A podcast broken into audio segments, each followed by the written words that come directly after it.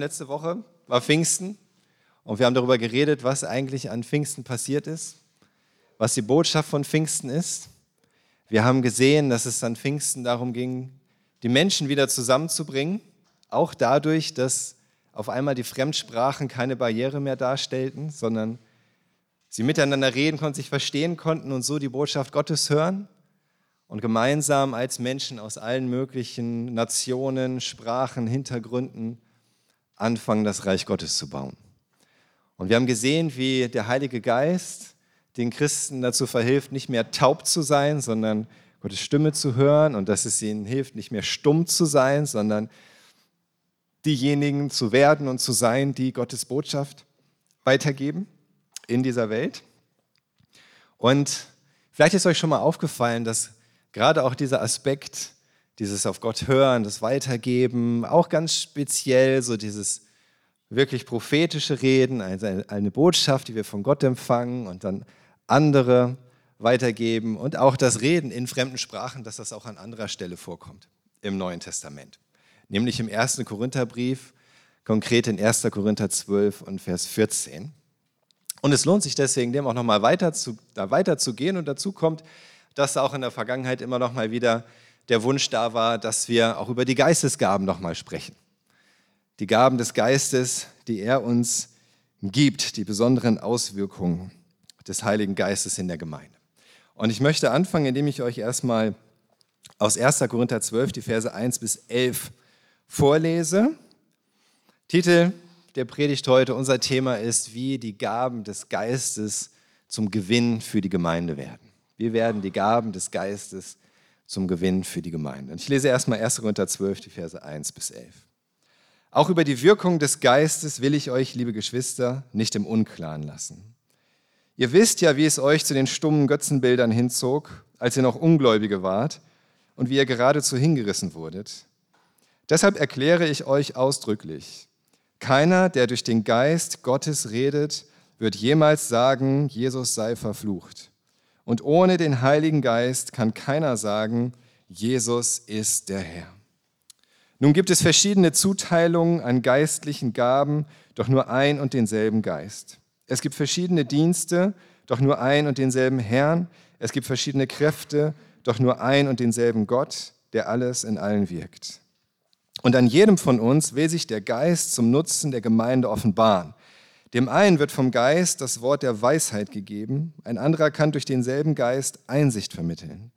Einem dritten wird eine besondere Glaubenskraft geschenkt, einem anderen wieder Heilungsgaben, alles durch denselben Geist. Der Geist ermächtigt den einen Wunder zu wirken, einen anderen lässt Erweisungen Gottes verkündigen, ein dritter erhält die Fähigkeit zu unterscheiden, was vom Geist Gottes kommt und was nicht. Einer wird befähigt, in nicht gelernten, fremden Sprachen zu reden und ein anderer sie zu übersetzen. Das alles wird von ein und demselben Geist bewirkt, der jedem seine besondere Gabe zuteilt, wie er es beschlossen hat. Das ist ein intensives Thema heute. Deswegen haben wir viele Bibelstellen heute. Wir werden uns viele verschiedene Bibelstellen anschauen, sehr intensiv. Ähm, aber ich hoffe, dass dadurch auch viele Fragen geklärt werden. Und wenn am Ende Fragen bleiben, zögert nicht, einfach mal auf mich, auf uns zuzukommen, Fragen zu stellen. Aber was wir gleich jetzt zu Anfang gesehen haben, ist, Paulus sagt, es gibt verschiedene Auswirkungen des Heiligen Geistes. Man könnte auch sagen, verschiedene Auswirkungen dieser Erfüllung mit dem Heiligen Geist. Und die können sehr gehäuft auftreten. Bestimmte Auswirkungen bei bestimmten Personen. Und in einem solchen Fall können wir von Gaben sprechen. Kennt man ja auch sonst so diesen Ausdruck, ja, da hast du eine Gabe, das ist eine besondere Gabe zum Beispiel. Und das kommt auch hier aus diesem Text eigentlich. Denn hier wird von diesen Gaben geredet, von diesen Geschenken des Heiligen Geistes. Und Paulus betont, dass nicht alle die gleichen Gaben haben und dass doch jeder wichtig ist, auch im weiteren Verlauf des Kapitels, dass jeder wichtig ist in der Gemeinde, im Reich Gottes, in diesem Leib Jesu. Aber eins muss klar sein, wenn wir über Geistesgaben reden, manche freuen sich vielleicht schon, ah, endlich über Geistesgaben reden und was ist meine Geistesgabe und was kann ich machen, wie kann ich das entwickeln und so weiter. Es geht bei den Geistesgaben äh, nicht in erster Linie um die Frage, was uns gegeben ist, eigentlich so als würden wir im Mittelpunkt stehen, sondern es geht eher um die um die Frage, wie können wir das nutzen, was Gott uns zur Verfügung stellt. Das ist der entscheidende Punkt. Wie kannst du das nutzen, was Gott dir zur Verfügung stellt? Es ist nicht zu unserem Nutzen oder für unseren Willen, den wir umsetzen wollen, sondern es geht ja um Gottes Plan. Es geht um Gottes Willen. Für unser Leben, für die Gemeinde, für sein Reich, für die Menschen in unserer Umgebung. Das ist das, worum es geht. Nicht wir selbst sondern was Gott vorhat. Wir sehen in der Apostelgeschichte und erstmal erster Punkt, den wir uns, den wir uns anschauen, ist, äh, welche Geistesgaben gibt es. Aber erstmal müssen wir eben sehen, wozu ist das eigentlich da? Apostelgeschichte 9, Vers 15. In der Apostelgeschichte 9, Vers 15, da heißt es doch, der Herr sagte, geh nur hin, denn gerade ihn, da ist von Paulus die Rede, habe ich als Werkzeug oder als Gefäß für mich ausgewählt, er soll meinen Namen meinen Nichtjuden und ihren Königen genauso bekannt machen wie bei den Israeliten. Paulus, der vorher der Saulus war, der die Gemeinde verfolgt hat, und Jesus begegnet ihm, schenkt ihm eine unglaubliche Gnade, dass aus diesem Christenverfolger der große Apostel Paulus wird. Und er schenkt Paulus auch unheimliche Gaben in der Verkündigung, in der Evangelisation, in der Lehre, selbst Wunder und Heilung. Aber hier sagt Jesus schon, wozu das alles. Nicht damit Paulus ein großer Mann wird, sondern weil er ihn auserwählt hat für sich als Werkzeug oder als Gefäß, um etwas zu bringen, nämlich den Namen Jesus zu den Nichtjuden und den Königen und die Israeliten. Und er sagt auch da schon voraus, dass er wird leiden müssen dafür. Aber das Ziel ist, den Namen Jesu bekannt machen den Menschen dienen, damit sie Jesus kennenlernen. Die Geistesgaben sind nicht für mich als Gewinn, sondern sie machen mich zu einem Gewinn. Die Geistesgaben sind nicht für dich zum Gewinn, sondern sie machen dich zu einem Gewinn. Und deswegen ist die Frage nach dem Einsatz der Geistesgaben auch kein nettes Extra. Es ist kein Nebenthema, was man behandeln kann oder auch nicht und das vielleicht nur für irgendwie Nerds ist sozusagen, die da irgendwie eine besondere, ein besonderes Fable dafür haben, sondern es geht ja darum, dass wir zum Gewinn werden, so wie Gott es geplant hat. Es geht darum, dass wir zu diesen Werkzeugen, Gefäßen werden können, die so wie Paulus von Jesus gebraucht werden können, um den Namen Jesus groß zu machen in dieser Welt. Um den Menschen in unserer Gemeindefamilie zu dienen, um den Menschen außen herum zu dienen. Darum geht es. Und vielleicht erinnert ihr euch, dass ja auch Teil unserer Mission als Leithaus Rostock allen Menschen dienen. Allen Menschen dienen. Denn das ist Gottes Herz.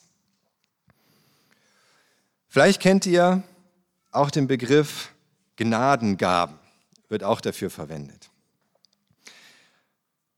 In 1. Korinther 12 und 14, da sehen wir eigentlich die Begriffe, die so gebraucht werden für die Geistesgaben. In 1. Korinther 12, Vers 1, da ist es hier in unserer Übersetzung über die Wirkungen des Geistes will ich euch, liebe Geschwister, nicht im Unklaren lassen. Die Wirkungen des Geistes, da steht wörtlich die Geistlichen oder die Geistlichkeiten oder die geistlichen Dinge, nennt Paulus das da. Und in 1. Korinther 12, Vers 4, da schreibt er, nun gibt es aber verschiedene Zuteilungen an geistlichen Gaben, doch nur einen und denselben Geist. Und dieses Wort für Gaben, das wird auch mit Gnadengaben übersetzt. Habt ihr vielleicht schon mal gehört? Warum Gnadengaben? Das liegt einfach daran, dass das griechische Wort für Gabe oder für Geschenk ist Charisma. Habt ihr vielleicht schon mal gehört? Das Wort Charisma verwenden wir auch an anderer Stelle. Charisma und da drin steckt das Wort Charis. Und das bedeutet Gnade. Und deswegen sagt man so im christlichen Jargon dann auch gerne mal Gnadengaben. Eigentlich ist das so ein bisschen doppelt gemoppelt, denn es heißt einfach Geschenk. Ja? Und Geschenk ist eigentlich immer aus Gnade, denn Geschenk hast du dir nicht verdient, sondern du bekommst es eben geschenkt. Es sind die Geschenke eigentlich, die der Geist für uns hat, ein Geschenk. Und ich finde es auch gut, wenn man mal das Wort Geschenk benutzt, statt nur Gabe, weil es so ein bisschen den, den Fokus wegrückt von diesem Talent sozusagen hin zu dem, dass es wirklich ein Geschenk Gottes ist. Es ist etwas, was Gott dir tatsächlich schenkt, ohne dass du es verdient hast, ohne dass du es dir erarbeiten müsstest. Es kommt nicht aus dir selbst heraus. Gott schenkt dir das. Und das macht es auch wertvoll, oder? Das alleine macht es schon unheimlich wertvoll, dass Gott uns das so schenkt. Aber wir sehen, die Betonung liegt auf diesen beiden Aspekten. Erstens, es ist ein Geschenk, ich kann es mir nicht verdienen. Und zweitens, es kommt vom Heiligen Geist. Es ist etwas Geistliches. Und es kommt nicht aus mir selbst heraus. Welche Geistesgaben gibt es dann? Das ist auch immer so eine wichtige Frage. Was gibt es denn für Geistesgaben? Wie kann ich dann herausfinden, welche Gaben meine sind? Und da gibt es verschiedene Stellen im Neuen Testament mit Auflistungen von Geistesgaben und wir werden uns die jetzt mal einmal so durchschauen, was da steht, ohne dass wir jetzt bei jedem einzelnen Punkt darauf eingehen, was das genau bedeutet, aber damit ihr vor allen Dingen seht, was so das Spektrum davon ist. Und ähm, danach werden wir dann auch noch sehen, äh, ob diese Liste abgeschlossen ist. Es geht hier los in 1. Korinther 12, da sind wir ja schon in dem Kapitel. Ich habe die Verse 8 bis 10 habe ich schon mal gelesen. Ich lese sie nochmal. 1. Korinther 12, 8 bis 10. Und ihr habt das immer ein bisschen farblich markiert, was sozusagen als Gabe erwähnt wird. Dem einen wird vom Geist das Wort der Weisheit gegeben. Ein anderer kann durch denselben Geist Einsicht vermitteln. Einem dritten wird eine besondere Glaubenskraft geschenkt. Einem anderen wieder Heilungsgaben. Alles durch denselben Geist. Der Geist ermächtigt den einen Wunder zu wirken, einen anderen lässt er Weisungen Gottes verkündigen, ein dritter erhält die Fähigkeit zu unterscheiden, was vom Geist Gottes kommt und was nicht. Einer wird befähigt, in nicht gelernten fremden Sprachen zu reden und ein anderer, sie zu übersetzen. Also ihr habt ja schon gesehen, hier war Wort der Weisheit, Wort der Erkenntnis, Glaubenskraft, Heilung, Wunder, Weisungen Gottes zu verkündigen. Das nennen wir auch gerne Prophetie. Das ist das griechische Wort Prophetie, Weisungen Gottes verkündigen. Unterscheiden, was vom Geist Gottes kommt. In fremden Sprachen reden, die man gar nicht gelernt hat. Und auch das auszulegen was da gesagt wird. Dann geht es noch weiter im gleichen Kapitel, später am Ende des Kapitels in Vers 28. Da zählt Paulus nochmal Gaben auf. Da sagt er, einige hat Gott in der Gemeinde eingesetzt. Das sind erstens Apostel, zweitens Propheten, drittens Lehrer. Dann kommen die, die Wunder tun. Dann die, die Gnadengaben zum Heilen, zu Hilfeleistungen oder zum Leiten haben. Schließlich die, die in ungelernten fremden Sprachen reden. Also auch hier wieder Apostel ist eine Gabe, Prophetie hatten wir schon mal, Lehrer, also zu lehren, eine Geistesgabe sein. Wunder tun hatte Paulus schon erwähnt. Dann wieder Gabe zu heilen. Hilfeleistung kann eine Geistesgabe sein, anderen zu helfen. Oder auch zu leiten kann eine Geistesgabe sein. Und am Ende wieder in fremden Sprachen zu sprechen. Hatten wir auch schon. Dann schreibt Paulus auch in Römer 12, im Brief an die Römer in Kapitel 12, da schreibt Paulus auch von den Geistesgaben in den Versen 6 bis 8. In Versen 6 bis 8. Und da sagt er, wir haben ganz verschiedene Gaben, so wie Gott sie uns in seiner Gnade gegeben hat. Der eine hat die Gabe, Worte Gottes weiterzugeben. Er soll das in Übereinstimmung mit dem Glauben tun. Ein anderer ist befähigt, praktische Aufgaben zu übernehmen. Er soll diese Gabe einsetzen. Wenn jemand die Gabe des Lehrens hat, soll er lehren. Wenn jemand die Gabe der Seelsorge hat, dann soll er sie ausüben. Wer Bedürftige unterstützt, tue das uneigennützig. Wer Verantwortung übernimmt, muss fleißig sein. Wer sich um Notleidende kümmert, soll es mit fröhlichem Herzen tun. Doch hier wieder verschiedene Gaben, Worte Gottes weiterzugeben, das ist wieder die Gabe der Prophetie praktische Aufgaben zu übernehmen. Die Gabe zu dienen ist ähnlich wie Hilfeleistung, ist auch eine Geistesgabe. Anderen dienen. Die Gabe des Lehrens, die Gabe der Seelsorge wird hier genannt. Das heißt ermahnen, ermutigen, trösten, erbauen. Auch das ist eine Geistesgabe. Und Bedürftige unterstützen kann eine Geistesgabe sein. Ganz besonderes Herz dafür zu haben, denen zu helfen, die wenig haben. Verantwortung übernehmen, so ähnlich wie leiten, vorstehen und auch eine Gabe der Barmherzigkeit, das ist dieses sich um Notleidende kümmern. Alles Geistesgaben, die der Geist Gottes schenkt, damit wir sie nutzen. Letzte Stelle aus dem Neuen Testament, Epheser 4, Vers 11. Epheserbrief, Kapitel 4, Vers 11. Schreibt Paulus auch noch von solchen Gaben, etwas anderem Kontext. Und da heißt es, und er hat die einen als Apostel gegeben und andere als Propheten. Er gab Evangelisten, Hirten und Lehrer. Wieder Apostel, haben wir auch schon gesehen gehabt im 1. Korinther 12. Wieder Propheten, dann auch Evangelisten, auch das ist seine Geistesgabe. Zu evangelisieren, anderen von Jesus zu erzählen, wie Ivo zum Beispiel. Und Hirten und Lehrer.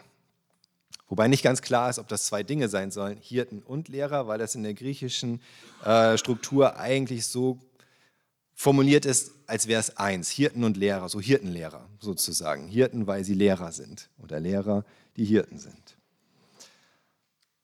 Ich hoffe, ihr habt das jetzt alles gut gemerkt ja, und schon mal direkt gesehen, ah, das ist meine Geistgabe, das ist meine Geistgabe, das ist meine Geistgabe, das nicht.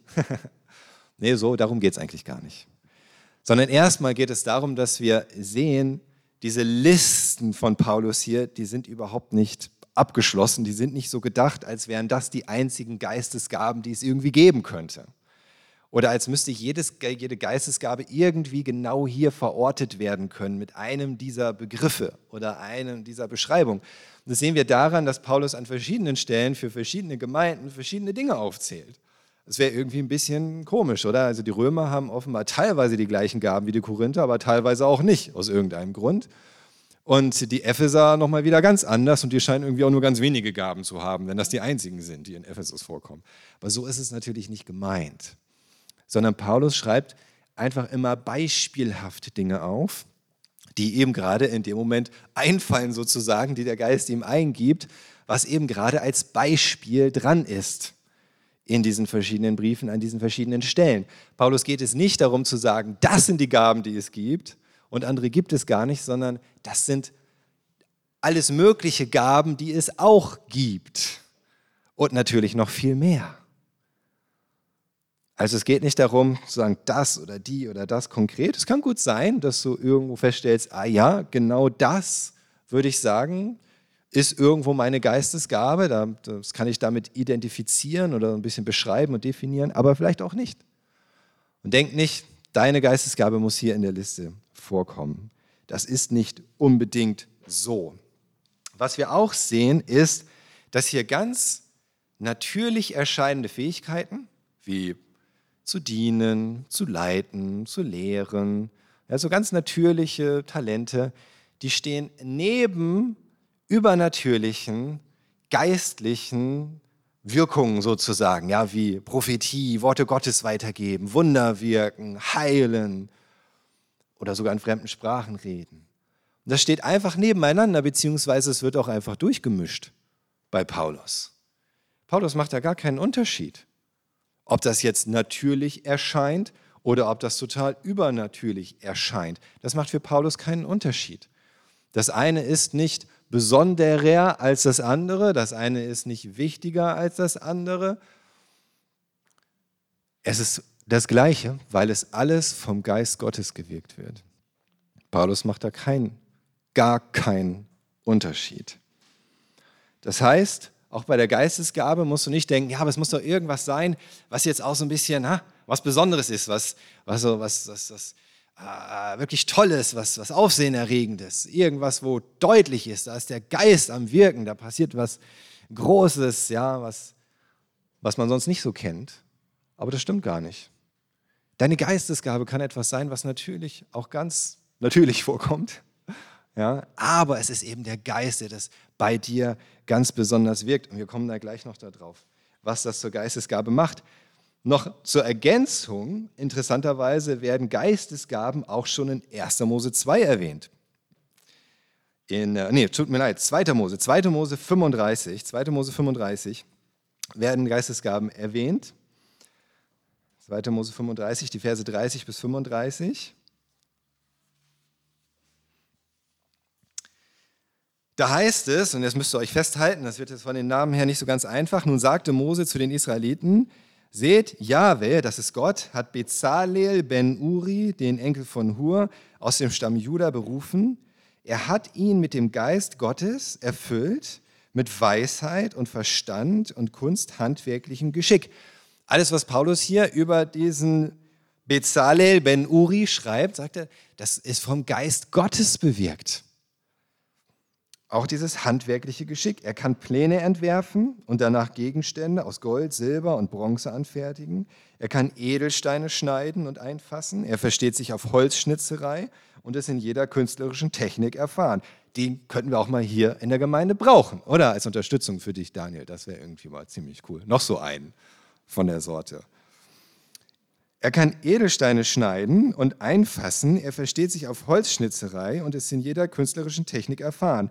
Dazu hat Jahwe ihm Oholiab ben Ahisamach aus dem Stamm Dan die Gabe geschenkt, andere zu unterweisen.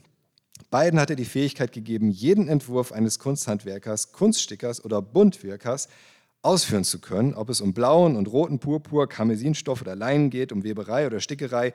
Sie können alle möglichen Entwürfe machen und sie ausführen. Auch das ist hier eine Geistesgabe oder gleich mehrere Geistesgaben das zu planen, das zu entwerfen, das auszuführen, auch andere noch darin zu unterweisen.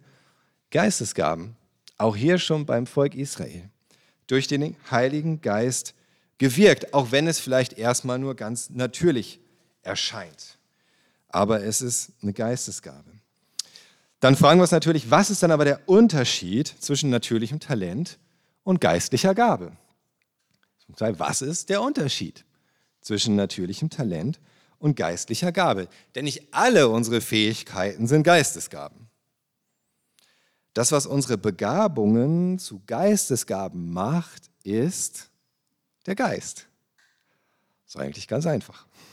Geistesgaben liegen nicht in unseren Genen oder in unserer Ausbildung begründet, sondern werden vom Geist gegeben, vom Geist gewirkt. Das heißt ja hier in Vers 11, 1. Korinther 12, Vers 11, das alles wird von dem ein und demselben Geist bewirkt, der jedem seine besondere Gabe zuteilt, wie er es beschlossen hat. Dort, wo der Geist jemanden besonders befähigt, ja, wirklich auf so eine besondere Befähigung, etwas zu tun, selbst wenn es unter anderen Umständen einfach als natürliche Gabe betrachtet werden könnte. Aber da, wo der Geist jemanden besonders befähigt, sodass das außergewöhnlich effektiv ist, außergewöhnlich wirkungsvoll und mit außergewöhnlicher Kraft. Da ist es eine Geistesgabe. Aber vor allem besteht dieser Unterschied zwischen Talent und Gabe in der Absicht dessen, der sie gebraucht. Denn es heißt hier ja auch in unserem Text in 1. Korinther 12, Vers 7, und an jedem von uns will sich der Geist zum Nutzen der Gemeinde offenbaren. Wörtlich heißt es, er schenkt Offenbarung zum Nutzen. Und das ist dann hier hinzugefügt vom Übersetzer zum Nutzen der Gemeinde. Aus dem Kontext, aus dem Zusammenhang lässt sich das erschließen. Erstmal natürlich für die Gemeinde, aber es geht auch über die Gemeinde hinaus. Es geht über Leithaus Rostock hinaus. Es geht die weltweite Gemeinde. Aber auch selbst darüber hinaus. Einfach die Menschen zum Nutzen für andere Menschen ist uns das gegeben. Und nur wenn wir es auch zu, dieser, zu diesem Zweck und in dieser Absicht einsetzen, kann es auch eine Geistesgabe sein. Sonst ist es vielleicht einfach nur natürliches Talent, was wir zu ganz anderen Zwecken einsetzen. Und es heißt in 1. Korinther 14 am Ende, in Vers 26, 1. Korinther 14, 26, relativ am Ende, was folgt nun daraus, Brüder? Wenn ihr zusammenkommt, hat jeder von euch etwas, ein Psalm, eine Lehre, eine Offenbarung, eine Sprachenrede, eine Übersetzung. Alles muss dem geistlichen Aufbau der Gemeinde dienen. Alles zur Erbauung steht da. Dafür ist es da. Nicht um sich selbst in den Mittelpunkt zu stellen, sondern um die Gemeinde, um die anderen zu erbauen. Wenn du also merkst, dass so eine bestimmte Begabung bei dir besonders zum Einsatz kommt, besonders wirkungsvoll erscheint, immer dann, wenn du sie bewusst einsetzt für den Dienst für Jesus und zum Wohl der Gemeinde oder um anderen Menschen zu dienen im Glauben, wenn du merkst, dass es dann besonders wirkungsvoll ist, besonders stark, dann kannst du davon ausgehen, dass das eine Geistesgabe ist weil der Heilige Geist sich dazu stellt, weil er das gebraucht, vielleicht sogar etwas, was im natürlichem Talent auch da ist oder was du auch irgendwo dir erarbeitet hast, aber er gebraucht das, er füllt das mit Energie. Wenn du es bewusst einsetzt für den Dienst an Jesus, zum Wohl für die Menschen, für die Gemeinde, wenn du es im Glauben tust, um andere im Glauben zu stärken. Es im Glauben tust, um andere im Glauben zu stärken, in welcher Weise auch immer, sei es, dass sie überhaupt zum Glauben kommen, dass sie im Glauben ermutigt werden, dass sie selber lernen, weiter im Glauben zu wachsen oder ihren Glauben weiterzugeben, was auch immer du aus Glauben tust, um andere im Glauben zu stärken. Und du merkst, da ist etwas besonders effektiv, dann ist das eine Gabe des Geistes. Deine Geistesgabe. Egal, ob es jetzt Prophetie ist oder Toilettenputzen. Ja. Hilfeleistung, leiten, lehren, in fremden Sprachen reden, heilen, Wunder. Das macht keinen Unterschied. Der Unterschied macht, in welcher Absicht tust du es? Tust es aus dem Glauben, für den Glauben sozusagen und merkst, da ist es besonders effektiv. Jetzt fragst du dich vielleicht, brauche ich dann aber eine Geistesgabe, um überhaupt irgendwie Gott in der Gemeinde dienen zu können? Und wenn ich nicht weiß, was meine Geistesgabe ist, dann kann ich eigentlich sowieso schon gar nichts machen. Nein. In den allermeisten Dingen kann sich eigentlich jeder Christ in größerem oder kleinerem Umfang einbringen, auch ohne Gabe alles, was Paulus so aufzählt, sei es in 1. Korinther 12 oder in Römer 12 oder in Epheser 4, das sind alles Dinge, ja, da gibt es besondere geistliche Gaben dafür. Aber es sind auch alles Dinge, die grundsätzlich jeder Christ in der Regel tun kann. In der einen oder anderen Art und Weise. Und ich erkläre euch auch so beispielhaft, wie ich das meine. Zum Beispiel die Gabe der Prophetie. Du denkst vielleicht, oh, ich habe nicht die Gabe der Prophetie, also kann ich auch nicht Gottes Stimme hören und kann auch nicht seine Weisung weitergeben. Stimmt aber nicht. Auch ohne die Gabe der Prophetie, ich glaube auch nicht, dass ich die Gabe der Prophetie habe, aber ich kann trotzdem danach streben, den Impulsen des Heiligen Geistes zu folgen. Ich kann trotzdem mich vom Heiligen Geist leiten lassen. Ich kann trotzdem auch jemanden guten Rat geben, auch spontan, der direkt von Gott kommt. Und hinterher feststellen, oh ja, das war wirklich jetzt Gottes Wort für denjenigen. Das war das, was er oder sie gebraucht hat. Und das kannst du auch. Denn Jesus sagt selbst in Johannes 10, Vers 27, meine Schafe hören auf meine Stimme. Ich kenne sie, sie folgen mir. Jeder Christ kann die Stimme Jesu hören. Oder Römer 8, Vers 14. Denn diejenigen, die von Gottes Geist gelenkt werden, sind Kinder Gottes. Du kannst von Gottes Geist gelenkt werden, egal ob du jetzt eine besondere Gabe hast da die man Prophetie nennen würde oder nicht. Rechne damit. Auch ohne Gabe der Lehre kann Gott dich gebrauchen, um etwas weiterzugeben. Natürlich. Denkst vielleicht, oh, ich habe nicht die Gabe der Lehre, so vorne stehen oder irgendwas vorbereiten, das nur so vortragen und so weiter oder überhaupt irgendwie so intensives Bibelstudium und dann anderen irgendwie das weitergeben. Das ist eigentlich irgendwie offensichtlich nicht so mein Ding, aber du kannst trotzdem auch lehren, im persönlichen Gespräch zum Beispiel, wenn du irgendjemandem auch nur irgendetwas erzählst von dem, was du aus der Bibel gelernt hast, dann lehrst du. Auch ohne die Gabe der Lehre. Auch wenn du deinen Kindern zum Beispiel etwas weitergibst und ihnen etwas erklärst aus der Bibel, aus dem christlichen Glauben, dann lehrst du. Auch wenn du jemandem eine WhatsApp-Nachricht schreibst und, ah, weißt du was, in dieser Situation, ich kann, kann, kann das total gut verstehen, aber Gott sagt auch das und das, dann lehrst du. Natürlich kannst du auch lehren, natürlich kannst du auch das Wort Gottes weitergeben und anderen helfen, sich daran zu erinnern oder es besser zu verstehen. Auch ohne die Gabe der Heilung kannst du für kranke Menschen beten.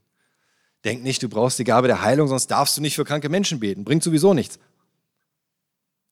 Kein Gebet ist wirkungslos und sinnlos und folgenlos, auch wenn Gott nicht immer jedes Gebet so beantwortet, wie wir uns das konkret vorgestellt haben. Aber natürlich kannst du auch für Kranke beten, auch dass sie geheilt werden, auch dass Gott ihnen Frieden schenkt, auch natürlich, dass Gott wirkt irgendwie in dieser Zeit dieser, dieser Krankheit und der Schwäche, aber du kannst auch für Heilung beten. Und vielleicht wird dann nicht jeder und vielleicht auch nicht so viele geheilt wie bei jemandem, der wirklich die Gabe der Heilung hat. aber du kannst damit rechnen, dass Gott auch immer wieder dein Gebet erhören wird. Sogar auf eine Art und Weise, dass tatsächlich körperliche Heilung eintritt. Ich denke auch nicht, dass ich die Gabe der Heilung habe, aber ich kann von zwei, drei Malen berichten, wo ich für jemanden gebetet habe und Gott hat geheilt. Macht es einfach. Wenn du von jemandem hörst, der krank ist, geh hin, leg ihm die Hände auf oder bete zu Hause für denjenigen, tu es doch einfach. Kein Gebet ist sinnlos und wirkungslos. Und dann kannst du erleben, was Gott tut. Auch, die, auch ohne die Gabe der Zungenrede kann ich in Verzweiflung oder Traurigkeit, wenn ich keine Worte mehr habe, zu Gott flehen. Wir haben jetzt noch nicht intensiv gesprochen über die Gabe der Zungenrede und was es eigentlich bedeutet, was man darunter verstehen soll und so weiter. Gott, äh, Paulus erwähnt das hier. Es bedeutet im Grunde zu reden auf eine Art und Weise, die man selber eigentlich gar nicht kann und nicht versteht.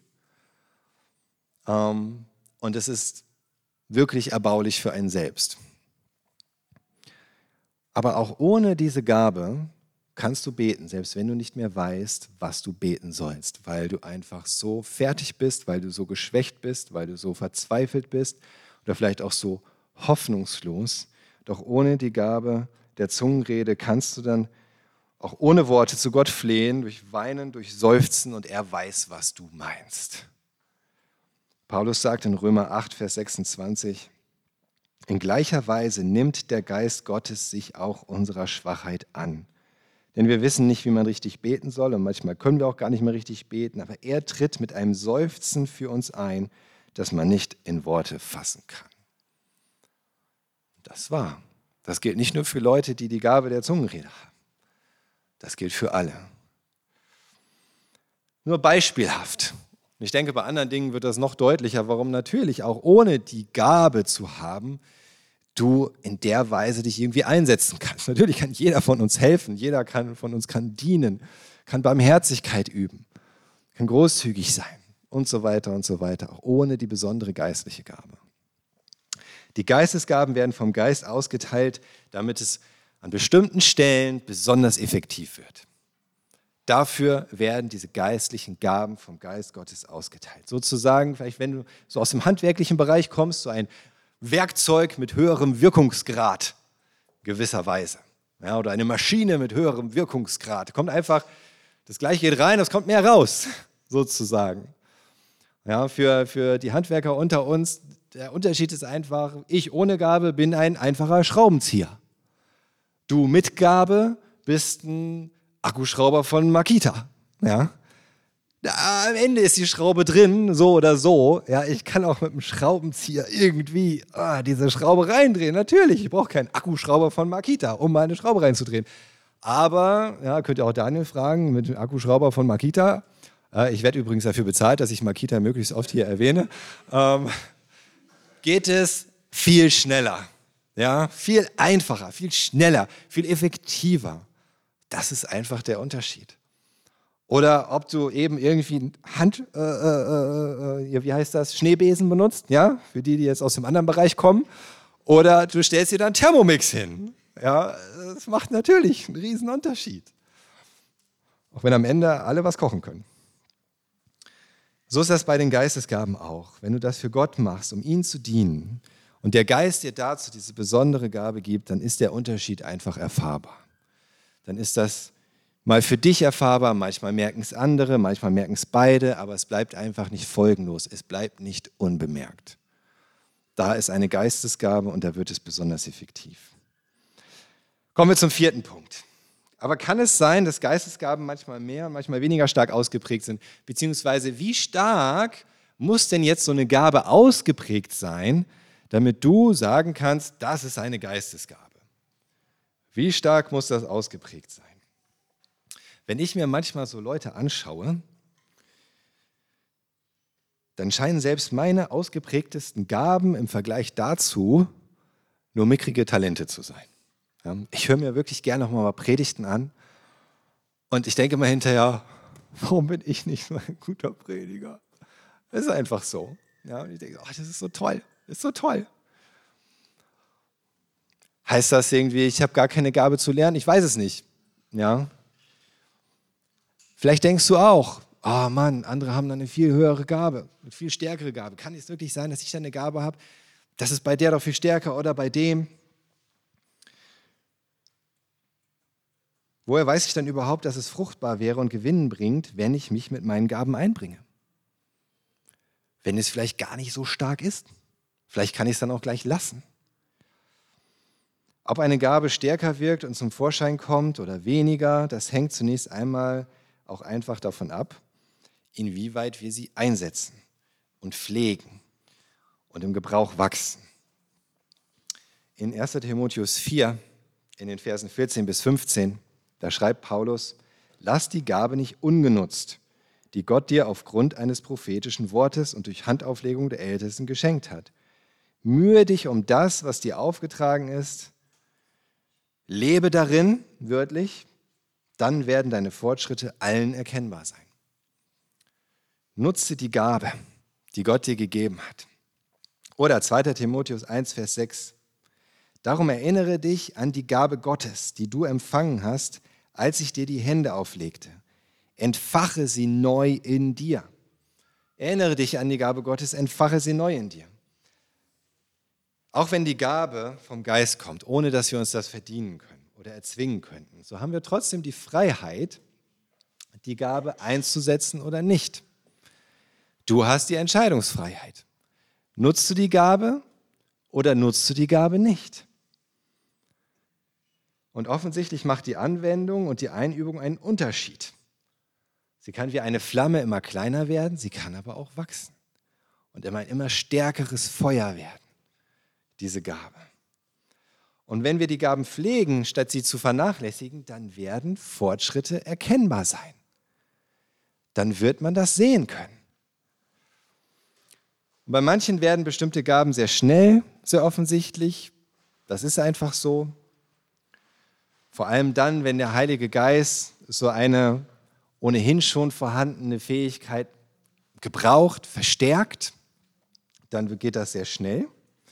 Und dann bei anderen weiß man am Anfang gar nicht, dass sie die Gabe haben. Das hätte man gar nicht gedacht. Und dann kommt irgendwie derjenige oder diejenige in eine Situation, wo es eine Herausforderung gibt und dann kommt die Gabe zum Vorschein, die vorher völlig unbekannt war. Und dann kann es vielleicht mühselig erscheinen am Anfang, aber irgendwann wird es auch richtig mächtig und gut. Da gibt es keine Pauschalantwort. So, ah, wenn du die Geistesgabe hast, dann ist das irgendwie sofort da und dann hat es sofort mindestens die Stärke 7,5 von 10 und so weiter und so weiter. So ist das nicht. Es ist auch ganz individuell. Klar ist, wenn du sie nicht einsetzt, dann werden die Geistesgaben auch nicht wachsen. Dann wirst du vielleicht gar nicht rausfinden, welche Gaben du hast und sie werden auch keine Fortschritte machen. Das steht fest. Aber du solltest nicht denken, du musst warten, bis irgendetwas perfekt ausgewachsen ist, sozusagen, bevor du es fruchtbringend und gewinnbringend einsetzen kannst. Wenn wir das machen, dann passiert gar nichts weder für uns noch für andere. Dann bleiben wir einfach nur stecken. Und selbst wenn du denkst, ja, da könnte eine Gabe sein oder auch verschiedene Gaben und du hast sie gebraucht und sie haben eine gewisse Ausprägung, fang nicht an, deine Gaben mit den Gaben anderer zu vergleichen. Und auch das ist wieder völlig individuell. Du denkst vielleicht, oh, ich habe gedacht, ich hätte die Gabe der Evangelisation ich kann privat wirklich ganz gut so über den Glauben reden, aber oh, ich kann überhaupt nicht irgendwie vor Leuten stehen, ja, hier so mit einer Bananenkiste in die Fußgängerzone stellen und da predigen, kann ich gar nicht. Ich glaube, ich habe nicht die Gabe der Evangelisation. Echte Evangelisten, die können das. Ich nicht. Aber das stimmt nicht. Du hast dann deine Gabe der Evangelisation. Und jemand anderes hat eine andere Gabe der Evangelisation. Das sind auch verschiedene, auf verschiedene Arten und Weisen kann sich das ausprägen. Oder du denkst, ah, ich habe gedacht, ich hätte die Gabe der Hilfeleistung, weil ich wirklich gerne beim Spülen helfe. Aber zum Beispiel jetzt so bei den Kindern helfen, das ist so gar nicht mein Ding. Ich glaube, ich habe doch nicht die Gabe der Hilfeleistung. Aber auch das stimmt nicht. Ja, du hast deine Gabe der Hilfeleistung an dieser bestimmten Stelle. Und das ist gut. Tatsache ist, es gibt keine zwei Menschen, die genau die gleichen Gaben in genau der gleichen Art haben. 1. Korinther 12, Vers 11, nochmal, da heißt es, das alles wird von einem und demselben Geist bewirkt, der jedem seine besondere Gabe zuteilt, wie er es beschlossen hat. Jedem besonders. Gott hat uns individuell geschaffen. Und er wirkt auch in unserem Leben individuell. Natürlich gibt es Dinge, die sind für alle wahr, für alle gleich. Und gleichzeitig ist er der, der Schöpfer unserer Einzigartigkeit. Und die Art und Weise, wie Gott diese Beziehung mit uns lebt, hat auch immer etwas Einzigartiges. Und wie Gott durch dich wirken will in diesem Leben, in der Gemeinde oder für andere Menschen, hat etwas Einzigartiges. Und das ist gut so. Denn so will Gott jeden Einzelnen gebrauchen. Und er hat einen Plan für jeden Einzelnen. Gott liebt unsere Individualität. Ich sage nicht, dass er Individualismus liebt, aber er liebt unsere Einzigartigkeit. Das kommt direkt von ihm. Deswegen hilft es nichts, wenn du dich vergleichst. Habe ich wirklich diese Gabe und habe ich sie nicht? Wenn du denkst, da könnte eine Gabe sein, nutze sie einfach. Was hast du zu verlieren? Gar nichts. Tu es einfach. Lass dich herausfordern. Setz es ein. Geh davon aus, dass Gott es gebrauchen kann. Und er wird es tun. Er wird es tun. Gott hat dich genauso begabt, wie er es wollte. Punkt 5 von 6. Nur damit ihr wisst, das Ende ist nah. Punkt 5 von 6. Wie geistlich reif muss ich denn dann sein, um geistliche Gaben empfangen zu können? Das denkst du vielleicht auch. Ich bin aber noch so unreif. Ich weiß überhaupt nichts geistlich. Oder vielleicht kommen dir auch andere so ungeistlich vor und du fragst dich, wo die eigentlich ihre Gaben herhaben. Aber geistliche Gaben sind Werkzeuge, um Gott zu dienen. Sie sind nicht unbedingt ein Zeichen geistlicher Reife. Das muss uns auch klar sein. Geistliche Gaben sind Werkzeuge, um Gott zu dienen. Sie sind nicht unbedingt ein Zeichen geistlicher Reife. An die Korinther schreibt Paulus in 1. Korinther 1, Vers 7, Deshalb fehlt euch keine der Gaben, die Gottes Geist schenkt. Und so wartet ihr zuversichtlich auf das Erscheinen unseres Herrn Jesus Christus. Es fehlt euch keine der Gaben, die der Geist Gottes schenkt. Sie hatten keinen Mangel an Geistesgaben.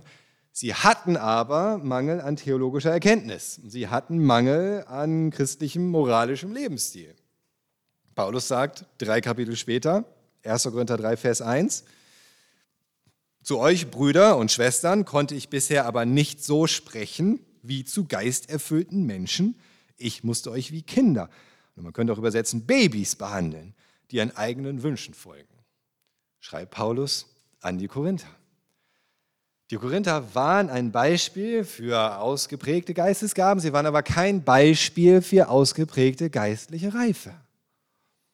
Ich überlasse es eigenen Urteil, ob du ein Beispiel für ausgeprägte geistliche Reife bist. Ich habe da schon manchmal Zweifel, bei mir. Aber Gott sei Dank hat es damit auch nichts zu tun. Es ist möglich, ganz erstaunliche geistliche Begabungen zu haben und dennoch ziemlich unreif zu sein. Wenn es um geistliche Erkenntnis geht oder geistlichen Lebenswandel, es sind ja auch Geschenke. Und erinnert euch, da steckt das Wort Gnade drin im Griechischen. Gnade. Sie sind eben keine Belohnung für das, was du schon erreicht hast in deinem geistlichen Leben oder an Heiligung in deinem Lebensstil, sondern sie sind Geschenke, ganz, ganz unabhängig davon. Und deswegen dürfen wir geistliche Reife auch nie anhand von geistlichen Gaben beurteilen. Wir sollten nicht denken, dass wir einen gewissen Grad an Geistlichkeit erreicht haben müssen, bevor wir überhaupt Geistesgaben erhalten können oder einsetzen. Und genauso wenig dürfen wir aber auch jemand anders, der offenbar wahnsinnig begabt ist an geistlichen Gaben, deswegen zwangsläufig für geistlich reif halten. Und denken, deswegen muss ja alles dann auch stimmen, was derjenige sagt und deswegen muss alles richtig sein, was derjenige tut. Das ist leider auch nicht so. Das eine hat mit dem anderen nichts zu tun. Geistesgaben sind Werkzeuge den, im Dienst für den Herrn Und dafür sollten sie auch gebraucht werden. Und sie sind nicht da, um meinen persönlichen Stolz zu nähren. So, lasst alle sehen, was ich für tolle Geistesgaben habe, dann halten sie mich vielleicht für einen ganz tollen Christen und für einen ganz geistlichen Menschen. So funktioniert das nicht. Dafür ist das nicht da. Das geht völlig in die Irre, wenn wir deswegen besondere Gaben haben wollen. In Apostelgeschichte 8, Verse 18 bis 19 finden wir ein Beispiel dafür. Apostelgeschichte 8, 18 bis 19, da ist dieser Simon, als Simon sah, dass der Heilige Geist denen gegeben wurde, denen die Apostel die Hände auflegten, bot er ihnen Geld an und sagte, gebt auch mir diese Macht, dass jeder, dem ich die Hände auflege, den Heiligen Geist bekommt. Ist im Grunde genau das Gleiche. Er möchte diese besondere geistliche Fähigkeit und er ist bereit dafür, Geld zu bezahlen. Weil er denkt, wenn ich diese Fähigkeit habe, wenn das passiert, wenn ich anderen die Hand auflege und sie offensichtlich mit dem Geist Gottes erfüllt werden, so wie das bei den Aposteln der Fall war, dann macht mich das zu jemandem. Dann macht mich das groß. Und Petrus, naja, reagiert nicht gerade glücklich darauf. Sagen wir mal so. Es geht gerade noch gut aus für diesen Simon. Aber so sollten wir die ganze Sache nicht angehen. Es geht nicht um uns. Es geht danach, dass wir noch effektiver werden, andere zu lieben. Noch effektiver werden darin, andere zu lieben um ihre Bedürfnisse zu kümmern, die Gemeinde zu erbauen, zu bauen, das Reich Gottes zu bauen, dein Leben zu führen, wie Jesus es auch getan hat. Und zuletzt, wenn ich jetzt also Geistesgaben haben möchte, was kann ich tun, um welche zu bekommen? Woher kriege ich jetzt meine Geistesgaben? Ich hoffe, du bist an dem Punkt, wo du sagst, ja, ich will das. Ich möchte Jesus dienen, ich möchte effektiver darin sein, ich möchte ein Gewinn sein für andere. Los geht's. Wo kommt meine erste Gabe? Im Neuen Testament steht eigentlich, dass du schon Geistesgaben hast. Ja, die müssen nicht erst noch kommen. Wieder 1. Korinther 12, Vers 7. Und an jedem von uns will sich der Geist zum Nutzen der Gemeinde offenbaren. An jedem von uns, da gibt es keine Ausnahmen. Jedem. Oder in Vers 11 haben wir auch schon gesehen, da heißt es, dass er jedem seine besondere Gabe austeilt. Jedem. Und auch Petrus sagt das. Auch Petrus spricht sogar davon, 1. Petrus 4, Vers 10, er sagt, Gott hat jedem von euch Gaben geschenkt, mit denen ihr einander dienen könnt. Tut das als gute Verwalter der vielfältigen Gnade Gottes. Petrus sagt, jedem hat er Gaben geschenkt. Wenn du den Eindruck hast, du hättest keine Gaben, keine Geistesgaben, dann liegt das vielleicht daran, dass du bisher dem Heiligen Geist noch keine Gelegenheit gegeben hast, dich zu erfüllen, dich zu gebrauchen. Kann es sein? Wir haben gesehen, dass die Gaben im Zusammenhang mit der Erfüllung durch den Heiligen Geist stehen. Die Frage ist, hast du ein Herz, das sich danach sehnt, vollmächtig Gott zu dienen? Hast du ein Herz, das sich danach sehnt und einfach Sehnsucht danach hat, mit, diesem, mit dieser Kraft des Geistes erfüllt zu werden? um noch vollmächtiger zu dienen. Ist das dein Herzenswunsch?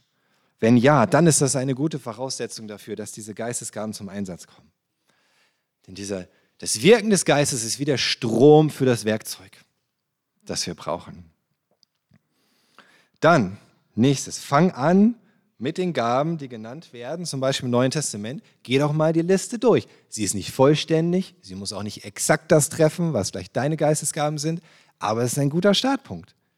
Geh doch auch mal diese Listen durch und denk darüber nach. Wo hast du vielleicht bei dir schon mal erlebt, dass Gott so durch dich gewirkt hat? Wo ist da etwas, wo du dir schon von alleine vorstellen könntest, ja, das könnte eine Gabe sein? Und geh dem nach. Denk darüber nach, was das bedeutet. Wo und wie hat Gott das gebraucht? Was waren das für Situationen? Wie könntest du darin wachsen? Denn das ist der nächste Punkt. Such nach Gelegenheiten, die Gaben anzuwenden. Such nach Gelegenheiten. Welche Gaben werden denn zum Beispiel gerade in der Gemeinde gebraucht? Dann überleg doch mal, ob du da nicht mal einsteigen willst und mal sehen, ob da nicht eine Gabe angefacht wird, die in dir liegt. Wenn das bei mir nicht damals so gewesen wäre, dass ich aufgefordert wurde, auf einmal Jugendarbeit zu machen, ich überhaupt keinen Sinn für hatte vorher. Ich dachte, meine Gaben liegen alleine in der Informatik. Ich mache die Webseite für die Gemeinde, das reicht. Ja? Aber wenn ich da nicht herausgefordert worden wäre, damals vor 20 Jahren, dann würde ich vielleicht heute hier nicht stehen. Weil Gott da angefangen hat, Gaben in mir hervorzubringen, zu entfachen, von denen ich vorher keine Ahnung hatte. Mach das. Suche nach Gelegenheiten, Gaben anzuwenden. Was wird gerade gebraucht? Sei es hier in der Gemeinde, sei es in deiner Gemeinde, sei es in deinem Umfeld. Sei es im Reich Gottes hier in Rostock zum Beispiel. Es geht ja nicht nur darum, hier in der Gemeinde, es geht um das Reich Gottes. Oder in deinem Umfeld irgendwo an, in der Arbeit, in deinem Job, im Studium. Was wird denn da gerade gebraucht? Und bete doch mal, ob Gott dich da nicht gebrauchen möchte und da eine, eine noch nicht entdeckte Gabe in dir schlummert. Wir denken manchmal, dass die Berufung zu unseren, äh, unseren Gaben entsprechen muss. Und häufig geht das ja auch irgendwie parallel. Aber wir machen den Fehler zu denken, es muss erst die Begabung kommen und dann kommt die Berufung.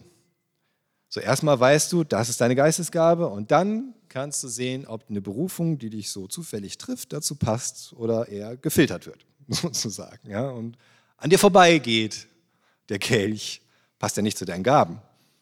Aber häufig ist es eher umgekehrt. Erst kommt die Berufung. Und wenn du dich von der Berufung treffen lässt und wenn du merkst, da spricht eigentlich Gott zu dir. Ja, selbst wenn das etwas ist, was du noch nie gemacht hast, was du dir auch nicht wünschst zu machen, wo du vielleicht auch ein bisschen Bammel davor hast, ein bisschen Angst. Aber du merkst, Gott ruft dich. Ja, Gott möchte dich da.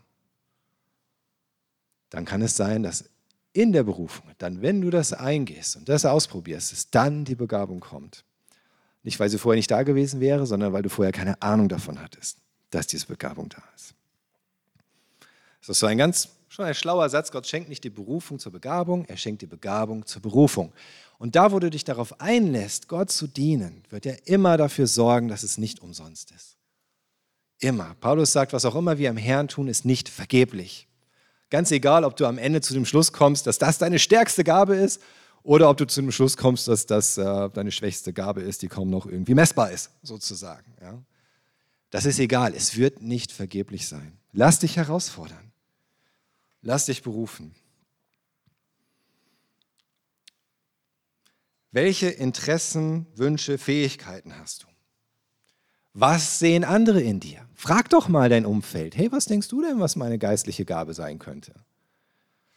Es ist immer gut, das auch mal zu hören. Wir selbst haben manchmal so einen, keine Ahnung, wie man das nennen soll, so einen verzerrten Blick von innen. Ja? Und sehen das einfach nicht richtig. Und andere von außen sehen das manchmal besser. Wo hast du in der Vergangenheit Segen und Frucht erlebt? Außerdem ganz wichtig, beten. Bitte Gott um Weisheit. Bitte ihn, dass er dir zeigt, was er in dich hineingelegt hat. Und dass er dich leitet, dass du da hineinwächst, dass du da hineinkommst. Vielleicht hat auch jemand ein prophetisches Wort für dich, so wie das Paulus bei Timotheus erwähnt. Vielleicht hat auch jemand wirklich im Gebet mal so einen Eindruck von Gott und so eine Weisung von Gott für dich und sagt, hey, weißt du was, ich glaube, da hat Gott dir die Gabe gegeben, auch wenn du es noch gar nicht weißt. Auch das kann vorkommen. Sei offen dafür. Und ansonsten einfach ausprobieren. Du fragst dich, ob du die Gabe der Lehre hast? Geh doch mal in den Kindergottesdienst. Probier es aus. Wer Kindern was beibringen kann, der kann jedem was beibringen. Ich das wirklich. Vielleicht fragst du dich, ob du die Gabe der Evangelisation hast. Ivo hat erwähnt, wir waren am Freitag wieder auf der Straße. Warum? Weil wir das mit unseren BU-Lern gemacht haben, biblischer Unterricht, unsere Konfirmanden. Wir hatten das Thema Evangelisation und haben gedacht, warum nur drüber reden? Nehmen wir sie doch mal mit auf die Straße. Und sie waren dabei. Komm doch einfach mal mit. Wenn du das nächste Mal mitkommen willst, wenn die Leute auf die Straße gehen, du musst auch nichts sagen, kannst dabei stehen, ist auch wertvoll. Beobachten, beten, melde dich doch einfach. Und vielleicht merkst du, dass Gott da viel mehr in dich hineingelegt hat, als du denkst. Bete für Kranke. Vielleicht hast du die Gabe der Heilung. Vielleicht hast du auch die Gabe des Glaubens oder der Fürbitte. Wenn du von anderen hörst, die Probleme haben, bete für sie. Und wenn du dir immer noch nicht sicher bist, dann kannst du auch einen der vielen Gabentests machen. Zum Beispiel. Es gibt eine Menge Tests da, die helfen sollen herauszufinden, welche Gaben wir haben. Auch das kann bestätigen, was du dir vielleicht schon gedacht hast oder dir etwas Neues zeigen. was dir gar nicht klar war. Sprich Volker an, der kann dir einen guten Test empfehlen, ne, hat er viel Erfahrung. So oder so, geh dem nach. Geh dem nach, denn Gott hat dir Geistesgaben, mindestens eine, wahrscheinlich mehrere gegeben. Und du kannst ein großer Gewinn sein. Zum Abschluss eine letzte Bibelstelle, damit wir das Ziel nicht aus den Augen verlieren. Epheser 4, Vers 16. Epheser 4, Vers 16. Von ihm her, von Jesus her wird nämlich der ganze Leib zusammengefügt und durch verbindende Glieder zusammengehalten. Wir sind ein Leib, verschiedene Glieder eines Leibes, eines Körpers. Das geschieht in der Kraft, die jedem der einzelnen Teile zugemessen ist. Jedes Teil hat seine eigene Kraft. So bewirkt Christus das Wachstum seines Leibes. Er baut sich auf durch Liebe durch seine Liebe und seine Liebe gelebt durch unsere Liebe. So baut Jesus sein Reich, sein Leib, seine Familie hier auf. Amen.